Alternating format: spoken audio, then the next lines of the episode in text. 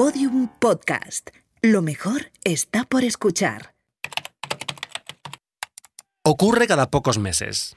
Alguien sube a las redes el vídeo de Nacho Cano en el concierto homenaje de Miguel Ángel Blanco. Miles de personas lo comparten. Los más mayores cuentan cómo lo vivieron en directo. Los más jóvenes lo descubren por primera vez y no dan crédito. ¡Más alto que nos oiga Miguel Ángel! Pero antes de que las redes sociales lo convirtieran en uno de sus chistes recurrentes favoritos, ese momento solo existió en la memoria difusa de algunos españoles. Bueno, de muchísimos españoles. La noche del 10 de septiembre del 97, 19 millones de personas sintonizaron con la 1 de Televisión Española. Fue el programa más visto del año. Hoy, la actuación de Nacho Cano es un clásico de la España bizarra. Pero os voy a decir una cosa. Aquella noche, ese grito de más alto que nos oiga Miguel Ángel tenía todo el sentido del mundo. Y os voy a decir otra cosa. En los días posteriores al concierto se habló mucho de lo que había ocurrido en las ventas. Se habló muchísimo, pero nadie habló de Nacho Cano. Soy Juan Sanguino, escribo de cultura pop en El País. La historia que voy a contar hoy es la de cómo Nacho Cano se vino arriba y las ventas se vino abajo, pero también la de cómo el gobierno convirtió un funeral de Estado en una verbena y cómo un país empezó el verano unido como nunca y llegó a septiembre dividido como siempre. Esta fue una de las frivolidades que cambiaron el país. Este es uno de los delirios de España. En esta serie de podcast vamos a contar historias, Todas tienen un protagonista de clase obrera que se convirtió en la persona más famosa del país. Esas personas protagonizaron un evento que no había ocurrido antes y que no volvería a repetirse después. Y España entera lo vivió todo a través de la tele, que es el lugar donde este país se explica mejor a sí mismo. Delirios de España, primer episodio, parte 1. Más alto, que nos oiga Miguel Ángel. También nubosidad abundante con precipitaciones débiles o localmente moderada. Cuando yo era adolescente, mi madre trabajaba en una fábrica de botones. Para sacarse un dinero extra, traía por las tardes bolsas llenas de botones. Miles de botones. Eran botones que no se podían hacer con máquinas porque había que pegarlos, había que unirlos manualmente. Y cada tarde ella iba poniendo pegamento y yo iba juntando las piezas. Así nos pasábamos las horas. A veces hablábamos de nuestras cosas, otras veces pegábamos botón tras botón tras botón en silencio, pero la tele siempre estaba puesta. La tarde del 10 de julio del 97 estábamos mi madre y yo pegando botones con la serie El Súper de fondo. Me encantaba el Súper. De repente, en la franja inferior de la pantalla empezó a aparecer una noticia de última hora. ETA había secuestrado a un concejal de un pueblo de Vizcaya. Yo, como todos los niños de mi generación, había crecido con ese terror cotidiano. Pero esta vez había un giro. La banda terrorista le daba al gobierno 48 horas para trasladar a todos los presos etarras a cárceles del País Vasco y Navarra. Si no, iban a matar a Miguel Ángel. Yo tenía 13 años y me costaba distinguir entre sucesos y entretenimiento, entre política y comedia, entre tragedia y cultura pop, porque todo salía del mismo sitio, la tele. La tele construyó toda mi comprensión del mundo y su funcionamiento. Y la tele retransmitió a tiempo real aquella cuenta atrás de 48 horas como un true crime antes de que se le llamara así.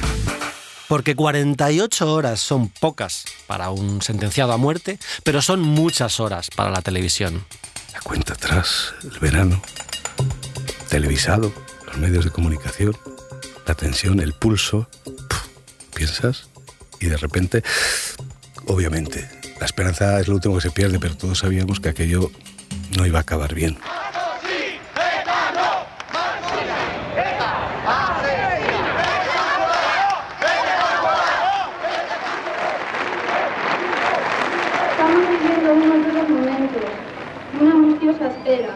Recuerdo las concentraciones espontáneas. Recuerdo a los erchainas quitándose los verduguillos, quedándose a cara descubierta. Y sobre todo recuerdo a los vecinos de Hermoa contando historias sobre Miguel Ángel. ETA había matado a más de 800 personas, pero Miguel Ángel era más que una cifra. Miguel Ángel era un relato. Oye, es curioso, es como si fuera de mi familia, ¿no? Y yo a ese muchacho no lo conocía de nada. Lo único que sabía es que era eh, concejal del PP en Hermua y que tocaba la batería en un conjunto y debía tener veintipocos años, no, sé. Tenía 29 años. Era hijo de un albañil gallego. Estaba a punto de casarse con su novia Marimar. Le gustaba mucho la música. De hecho, tocaba la batería en un grupo que se llamaba Poker. La prensa contaba que Miguel Ángel acababa de dar la entrada para su primer coche. Se había sacado la carrera de económicas y por fin había encontrado trabajo de lo suyo daba la impresión de que Miguel Ángel estaba en política casi por casualidad. De hecho, le había dicho a sus amigos que estaba pensando en dejar su escaño en el ayuntamiento de Hermoa. Hasta entonces, lo normal era enterarse de los asesinatos de ETA cuando la víctima ya estaba muerta, pero en este caso, la cuenta atrás daba margen para reaccionar. La gente podía manifestar su rechazo mientras Miguel Ángel todavía estaba vivo. Y España reaccionó. Basta ya. Se acabó salir a las calles, perder el miedo. Pero hay algo en este atentado. Sí, hay un antes y un después, hay un clic. La foto de Miguel Ángel adquirió en cuestión de horas la categoría de símbolo. Tenía una expresión afable, con ese peinado con la raya en medio. Era un chico normal, era cualquier español. Se logró meter esa conciencia ciudadana de que este no era un problema del País Vasco, sino que era un problema de toda España. Todos, todos con Miguel Ángel, por su vida, por su libertad. Todos, muy especialmente los vascos. El 10 de julio, todos los canales de televisión pusieron un lazo azul en su esquina superior izquierda. Muchas tiendas lo colocaron en su escaparate. Todo el mundo estaba de acuerdo. En las manifestaciones de julio no había partidos, no había dobleces y no había peros. Los medios de comunicación le dieron un nombre a esta nueva sensibilidad. El espíritu de Hermoa. Y la comunicación ahí funcionó perfectamente y mm, mm, se, llegó fuera de nuestras fronteras y hubo ahí pronunciamientos yo creo que hasta del Papa ¿no? de, pidiendo por favor que no le que que no lo mataran que, y lo mataron. Que bien se quedaría el que le pegó el tiro. La tumba de Miguel Ángel se convirtió en un templo de peregrinación. En aquella España un suceso podía ser sagrado pero también podía ser entretenimiento Javier Montemayor ha estado detrás de retransmisiones de Juegos Olímpicos, bodas reales y visitas papales. En el verano del 97 recibió un encargo, hacer algo especial para conmemorar el espíritu de Hermoa. Yo lo único que sé es que fue una llamada instantánea, eh, pero muy pocos días después del secuestro y asesinato. Según recuerda Javier Montemayor, lo que decía su jefe Fernando López Amor iba a misa. A veces literalmente cuando un director general tomaba una decisión, pues todos nos poníamos en primer, en primer tiempo saludo. Fernando López Amor tenía un espíritu aventurero. Había sido diputado por el PP en la Asamblea de Madrid y ahora, recién estrenado su cargo como director general de Televisión Española, le gustaba pensar a lo grande. Le ponían los retos. Tenía, tiene, supongo, pues una personalidad pues muy singular y muy subgéneris y muy arrolladora de alguna manera. Bajo su mando pues se puso en marcha las 24 horas, eh, quería hacer un canal de toros. La Fundación Miguel Ángel Blanco todavía no estaba registrada. No se sabía quién iba a estar al mando, pero la idea era demasiado poderosa. El espíritu de Hermua se materializaba en forma de institución oficial para ayudar a todas las víctimas del terrorismo. Era la motivación perfecta para hacer ese algo especial que había imaginado Fernando López Amor. La fundación le daba sentido a la gala. Pero además esa gala ayudaría a la sociedad española a pasar página. Pero es que además España estaba orgullosa de su reacción contra el asesinato. España quería celebrarse a sí misma. Y en este país no hay nada que mueva tanto a las masas como la música.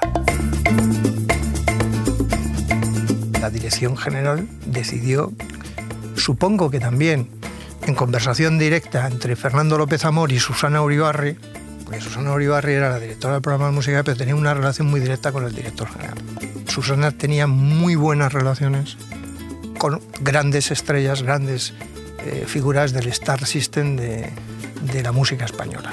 Esto fue, en fin, que se coció, se comió desde mi despacho todo, todo de arriba abajo. Susana Uribarri venía de la farándula. Había sido jefa de prensa y asistente personal de Julio Iglesias durante varios años y llevaba un par de meses a cargo de los contenidos musicales de televisión española cuando recibió esta propuesta de Fernando López Amor. Yo llego ahí de nueva, de repente me cae una bomba explosiva. Fue todo un reto. Me habló en esos momentos de hacer algo a lo grande. La elección del recinto ya fue una declaración de intenciones. Una plaza de toros, las ventas. En los créditos aparecen tres guionistas. Ulises Bermejo, José Ramón Vázquez y Alberto Maeso. Éramos tres. Dos se negaron a hacerlo, pero presencialmente solo estuve yo. Que Alberto también es una persona de, de que no, no dice no, no se puede, o sea que también le gustan los grandes retos. Alberto Maeso era el niño prodigio de televisión española. Había entrado en el 92, con solo 21 años, y en el verano del 97 ya trabajaba para la RAI italiana. Televisión Española le había traído desde Roma expresamente para guionizar la gala de presentación de la nueva temporada. Se llamaba Quiero verte. Entonces, aquellos guionistas que estaban preparando la gala de presentación de la programación, pues fueron llamados, ya que estáis aquí, para hacer este evento. Tenían que gestionar las actuaciones de 19 artistas y coordinar una lista de más de 2.000 invitados que incluía políticos, infantas y empresarios. Y hacer todo eso en un mes era un dolor de cabeza sin precedentes. Yo creo que fue una vorágine de trabajo tan grande, de tantas horas, de casi sin dormir. ¿Se opuso alguien en televisión española? ¿Alguien que sugiriese que quizá un show musical no era el formato más apropiado para homenajear a una víctima de ETA? Sí, hombre, en estas cosas siempre hay, por un lado, el prudente, decir, ojo, cuidado. Yo mismo. Primero, vamos a ver, es difícil formatear algo tan absolutamente mm, escatológico, ¿no? Por otro, el disidente o el vago que no quiere trabajar durante todo el mes de agosto preparando un montaje que fue complicadísimo. En principio, Concha Velasco solo estaba ahí para abrir la gala leyendo Para la Libertad de Miguel Hernández. Pero tras el ensayo, a Alberto Maeso se le encendió la bombilla. Parece que la estoy viendo con unas sandalias y un traje negro, guapísima, venía de Mallorca, muy morena, y en el despacho de Susana Uribarri y Javier Montemayor nos miramos cómplicamente. Uy, qué bien lo has hecho, Concha. Y si aparte de eso haces algo más, ¿qué me estáis liando para que lo presente? Pues sí, y lo hizo, gratis, porque allí no cobramos nadie ni un duro. 10 de septiembre. El día del concierto empezó por la mañana en la Moncloa. El presidente José María Aznar y su esposa Ana Botella celebraron una recepción para los artistas invitados. Pues estaba Paloma San Basilio, los del Río, Nacho Cano, Rafael, la imagen de todos los artistas junto al presidente y su esposa recordaba aquellas recepciones de folclóricas que se hacían en el Pardo, solo que en vez de cantar el cara al sol, acabaron todos bailando la Macarena. Pero la Macarena era parte de la unidad de España también. Creo que lo forcé yo y todo, que estábamos todos posando para la para la, para la foto y a mí se me ocurrió hacer el hey Macarena con la mano, ¿no?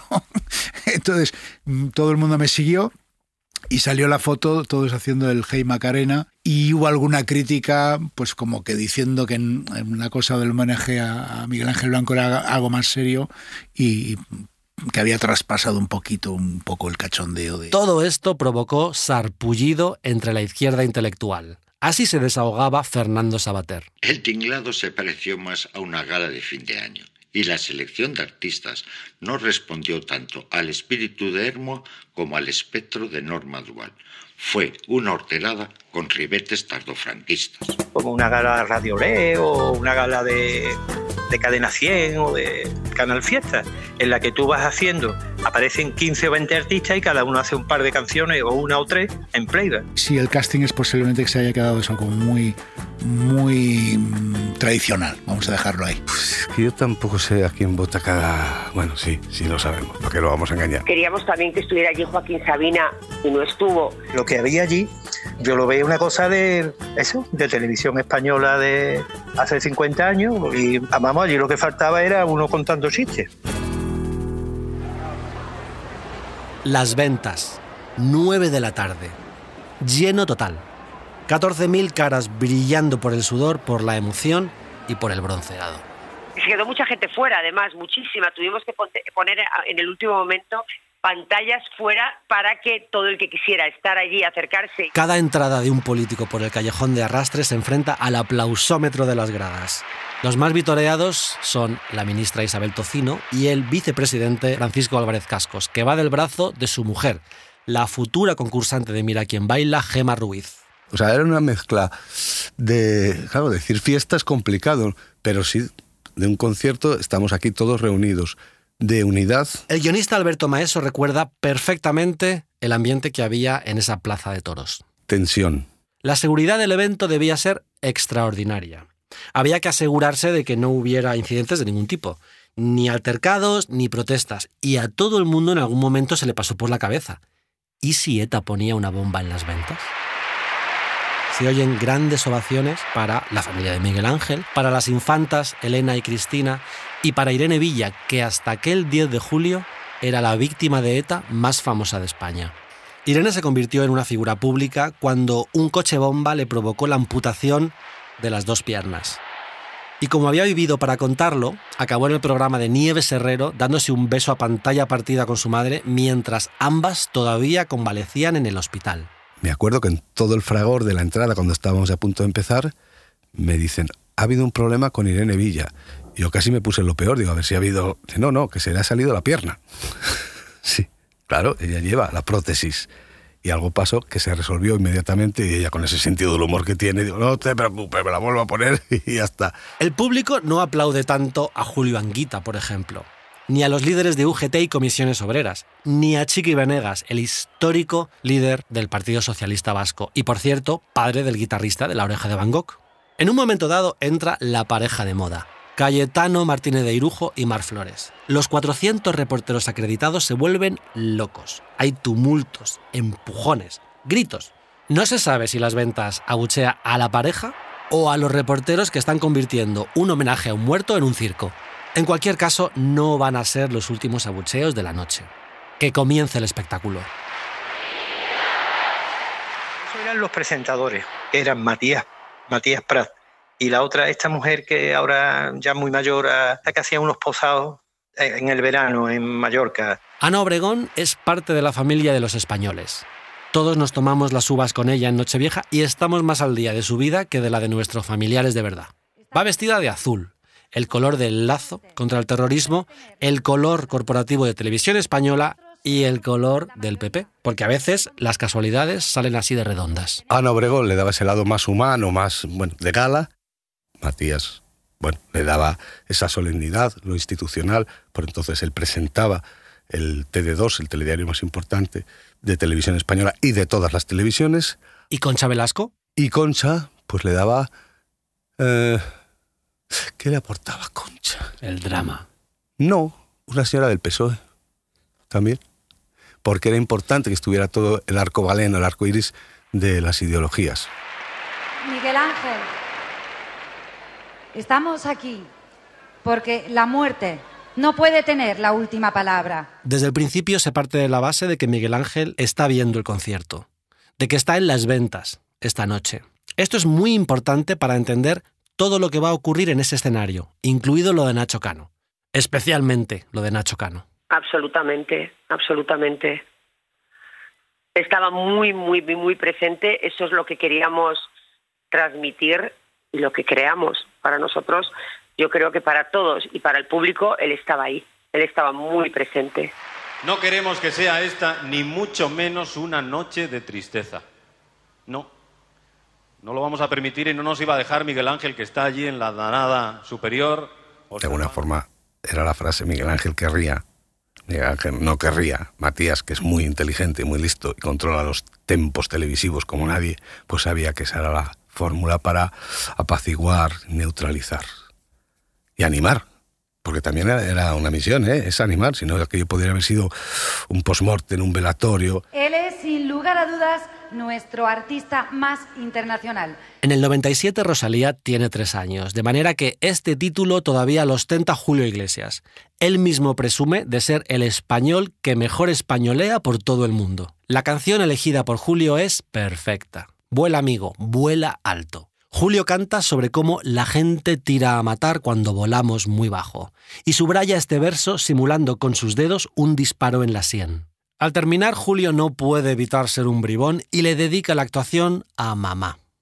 La madre de Miguel Ángel está sentada entre la infanta Cristina y Álvarez Cascos y sonríe cuando Julio le tira un beso desde la madre escenario. bella que tiene los ojos bellísimos. Julio Iglesias acaba de nacer su hijo. En ese momento, en la gala, hijo le llamaré Miguel por Miguel Ángel Blanco. La capacidad de Julio Iglesias para adscribirse a la españolidad es infalible, innata e inigualable. Estaba yo pensando, Matías, ¿cómo está la luna? Que desde aquí no la veo. Esto puede ser una pregunta retórica o no, porque cualquiera que vea que apostamos sabe que Ana Obregón no ve tres en un burro sin gafas. Pero no, es el primer juego de palabras de la noche, el primero de muchos. Pues en cuarto creciente. Qué pena, no está llena, pero lo que sí está a rebosar es esta plaza de toros de las ventas. Y había también que desengrasar, tampoco podía ser una noche excesivamente intensa. No digo alegría, pero sí tiene que haber un punto de esperanza. Toro y la luna, los centellas. Si alguien se acuerda de mí, será como Tony López, la voz de oro de los centellas, aunque mi nombre es Fernando Rivas Florido. El toro y la luna es la canción del verano del 97. Durante cuatro minutos, los centellas convierten las ventas en una feria de pueblo total. Entiendo, y no en defensa mía, Dios me libre, que todo lo que había allí, o la gran mayoría, incluido Rafael y todo eso, todo eso es eh, chabacano, no voy a decir, pero todo es muy corriente, muy, o sea, desde mi punto de vista. Al presidente del Congreso, Federico Trillo, por lo visto, le encanta la canción. Está bailando, dando palmas y sonriendo. El presidente de la Comunidad de Madrid, Alberto Ruiz Gallardón, no tanto. Ruiz Gallardón, me acuerdo que no quería.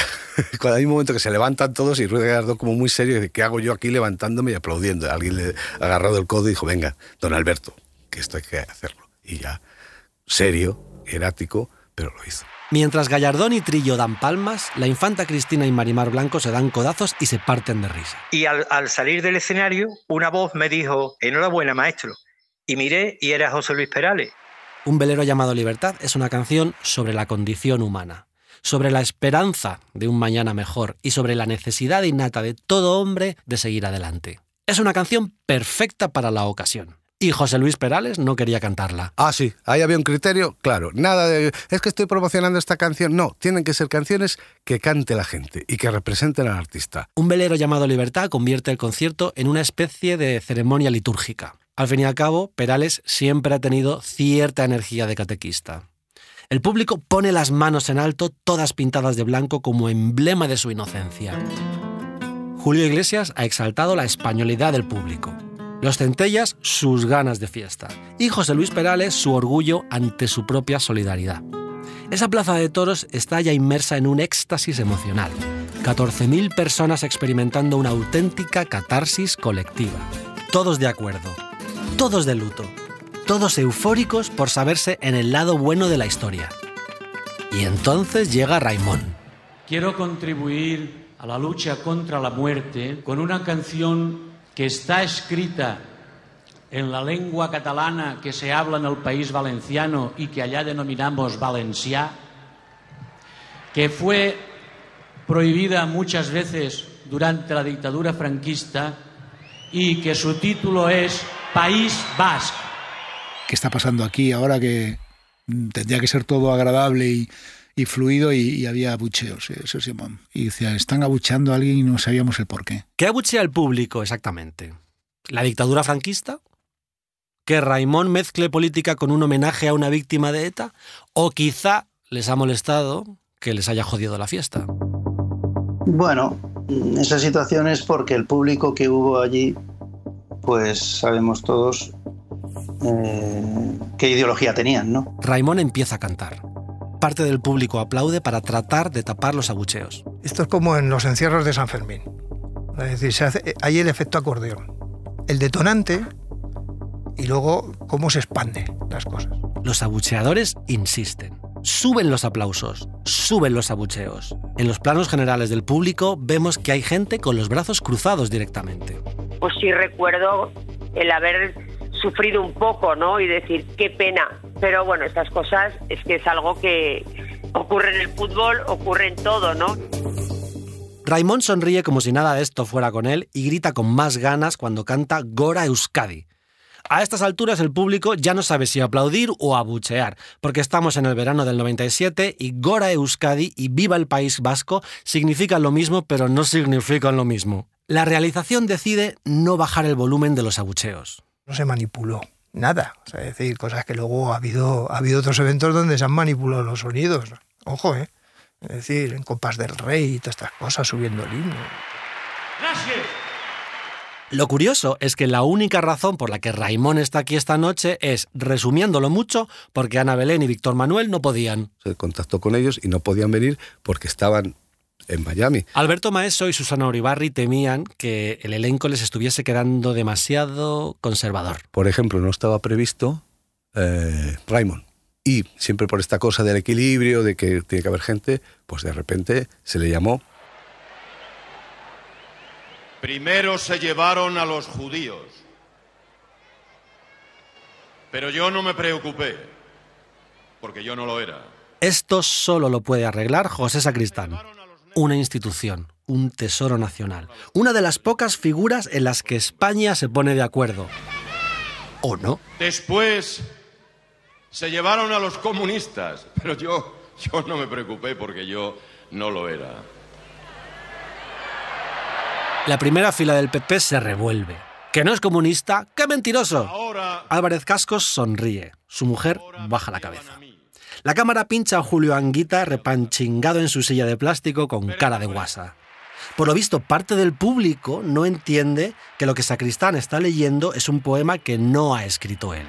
Un poema que, por otra parte, es famosísimo. Antes de despedirse, Sacristán se desahoga dejándoles un recadito a todos los abucheadores. No sé de, desde qué extraño sentido de la libertad se silba a alguien que habla en su idioma.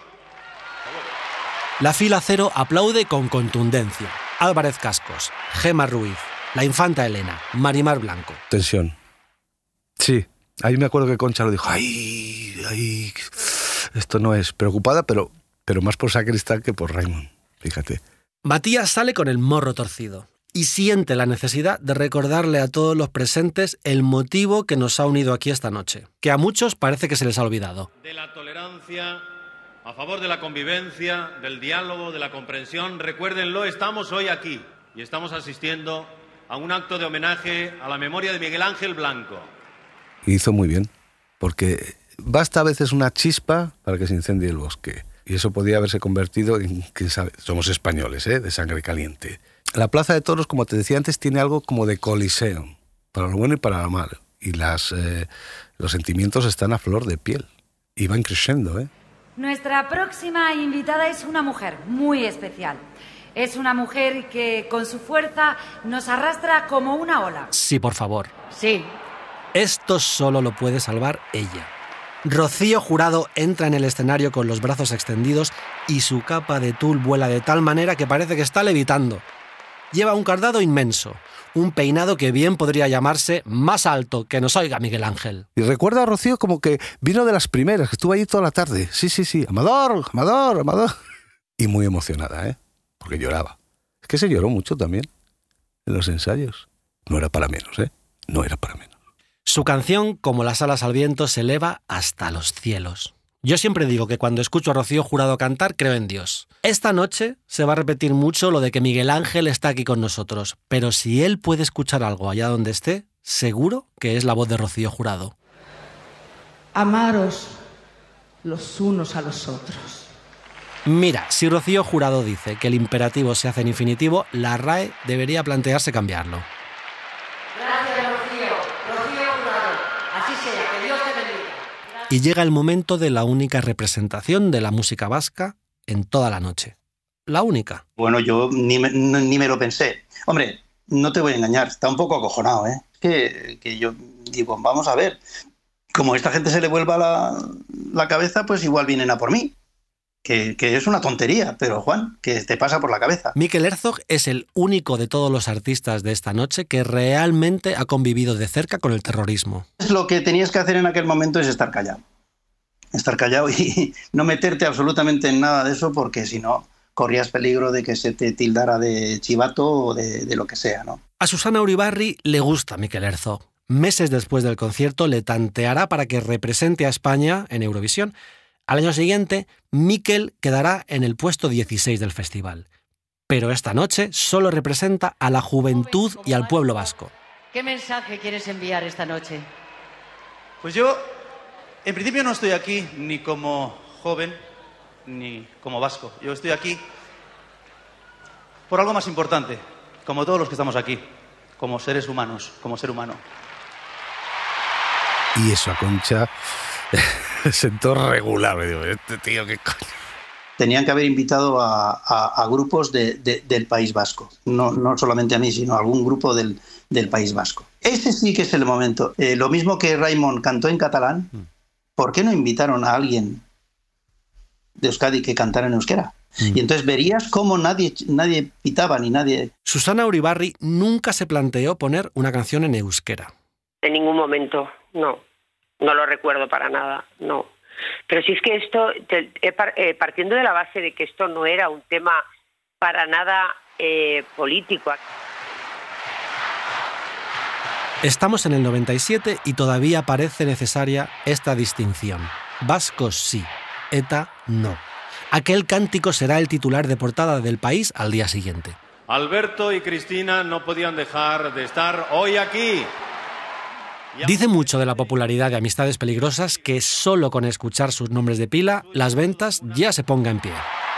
Pasan las 11 de la noche y media España está viendo el concierto. Y el minuto de oro de ese programa más visto de televisión fue la actuación de Amistades Peligrosas. Entonces, eso ya fue como un poco el, el momento donde creo que 18 millones de personas estuvieron viendo esa actuación en ese momento. Alberto se queda corto. Fueron 19 millones. quitando a lo mejor algún partido de fútbol muy, muy, muy importante de una Eurocopa, de, de algo, no re- nadie recordaba una audiencia como la que como la que hicimos. Cristina del Valle lee una carta de un grupo de presos que, con sus manos no tan limpias, quieren unirse a la condena del Nos asesinato. gustaría ser escuchados como Cristina, parte de la sociedad. eh, que es muy dada a los parlamentos y a, a cierto toque ideológico o aprovechar los momentos esos para, para, para soltar algo de ideología, eh, creo que sí que algo de algún toque le dieron o nos lo dimos nosotros a nosotros mismos de decir, cuidado, Cristina siempre ha votado a la izquierda y Alberto es votante confeso del PP. cuando tú oigas a alguien decir que es apolítico, esa persona vota a un partido de, de derecha, sea así. Porque si no, ya te digo, no te, no te merece la pena. Yo soy apolítico. En 2021, Amistades Peligrosas volvieron a unirse tras varios años sin hablarse.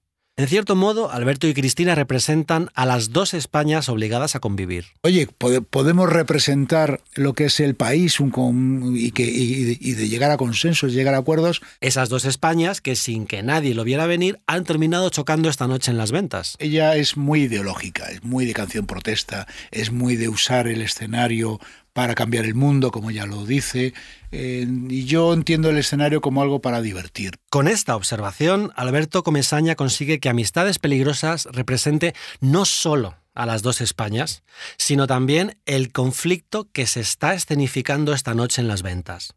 ¿Es compatible la política con el entretenimiento? ¿La fiesta con el duelo? A continuación, Nuria Esper aparece en el escenario para leer un poema de Blas de Otero. Cuidado que esta es catalana, a ver si no se lía otra vez. Creo en el hombre. No hay abucheos para Nuria, pero el poema ha sido un tanto bajonero. Estamos cruzando la medianoche y ese público reclama un poquito de animación. Es nada más y nada menos que... Pues cuidado con lo que deseas. Nacho Cano. Delirios de España, las frivolidades que cambiaron un país. Una serie original de Podium Podcast, escrita y presentada por Juan Sanguino. Dirección, Eugenio Viñas. Producción, Laura Escarza. Diseño sonoro, Dani Gutiérrez. Grabación sonora, Nico Solís. Producción ejecutiva, Lourdes Moreno Cazalla.